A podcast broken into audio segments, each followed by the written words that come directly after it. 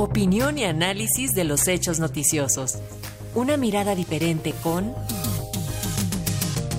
Luis Guillermo Hernández.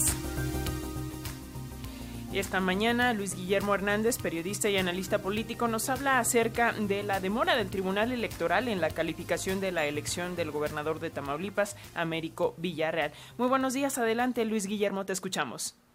Alexia, muy buenos días, muy buenos días también a la audiencia de Radio Educación.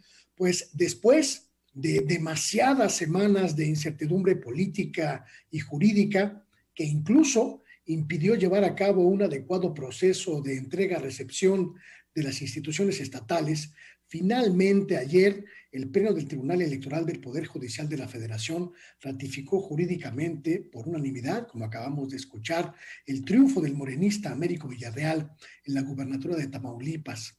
A partir del primer minuto de este sábado, eh, el médico y luchador social gobernará una entidad que ha vivido más de dos décadas de descomposición social, violencia y una profundísima corrupción institucional.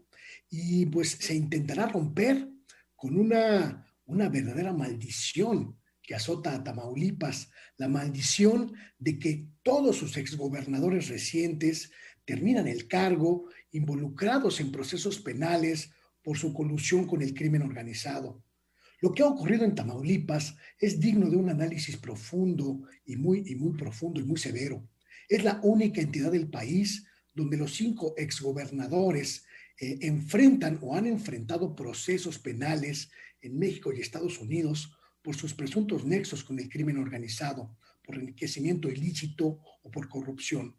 Manuel Cavazos Lerma, Tomás Yarrington, Egidio Torre, Eugenio Hernández y ahora Francisco Javier García Cabeza de Vaca son corresponsables de haber sumido a Tamaulipas en el precipicio de la violencia, la inseguridad y la corrupción a escalas nunca vista.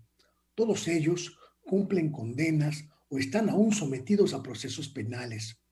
Uno de los estados económicamente más vigorosos del país, una de las economías más sólidas de nuestro país, fue reducida por inacción o por colusión de estos hombres a apenas un apelativo, Mataulipas. Y esa realidad brutal, inocultable, llegó a su cima en el proceso electoral que ayer, apenas ayer, culminó en el tribunal. Un proceso en el que pudimos observar una guerra mediática sin precedentes, la compra y coacción de votos, la filtración de cables adulterados e inventados, las amenazas y el acoso contra el equipo del candidato legítimamente electo y una muy extraña, verdaderamente muy extraña dilación de la autoridad electoral federal que retrasó más de un mes la calificación de los comicios para dar tiempo al PAN, el partido del gobernador saliente y también un partido al que ha estado ligado el, el hoy presidente del tribunal, a presentar un cúmulo de alegatos contra la validez de la elección. Presentar alegatos incluso unas horas antes de la sesión que ayer llevaron a cabo los magistrados del Pleno del Tribunal.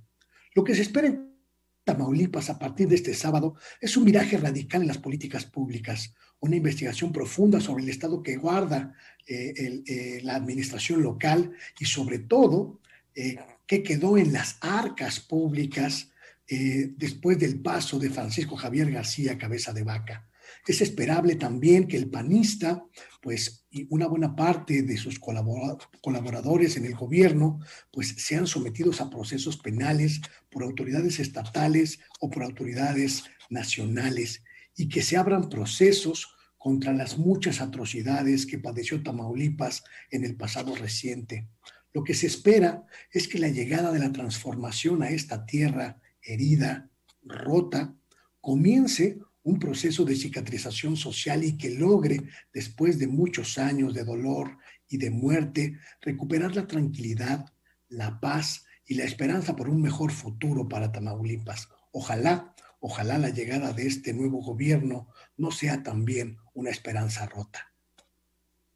Muchas gracias Luis Guillermo por tu comentario. Nos escuchamos la próxima semana. Un abrazo. Muy buenos días. Hasta pronto. Hasta pronto.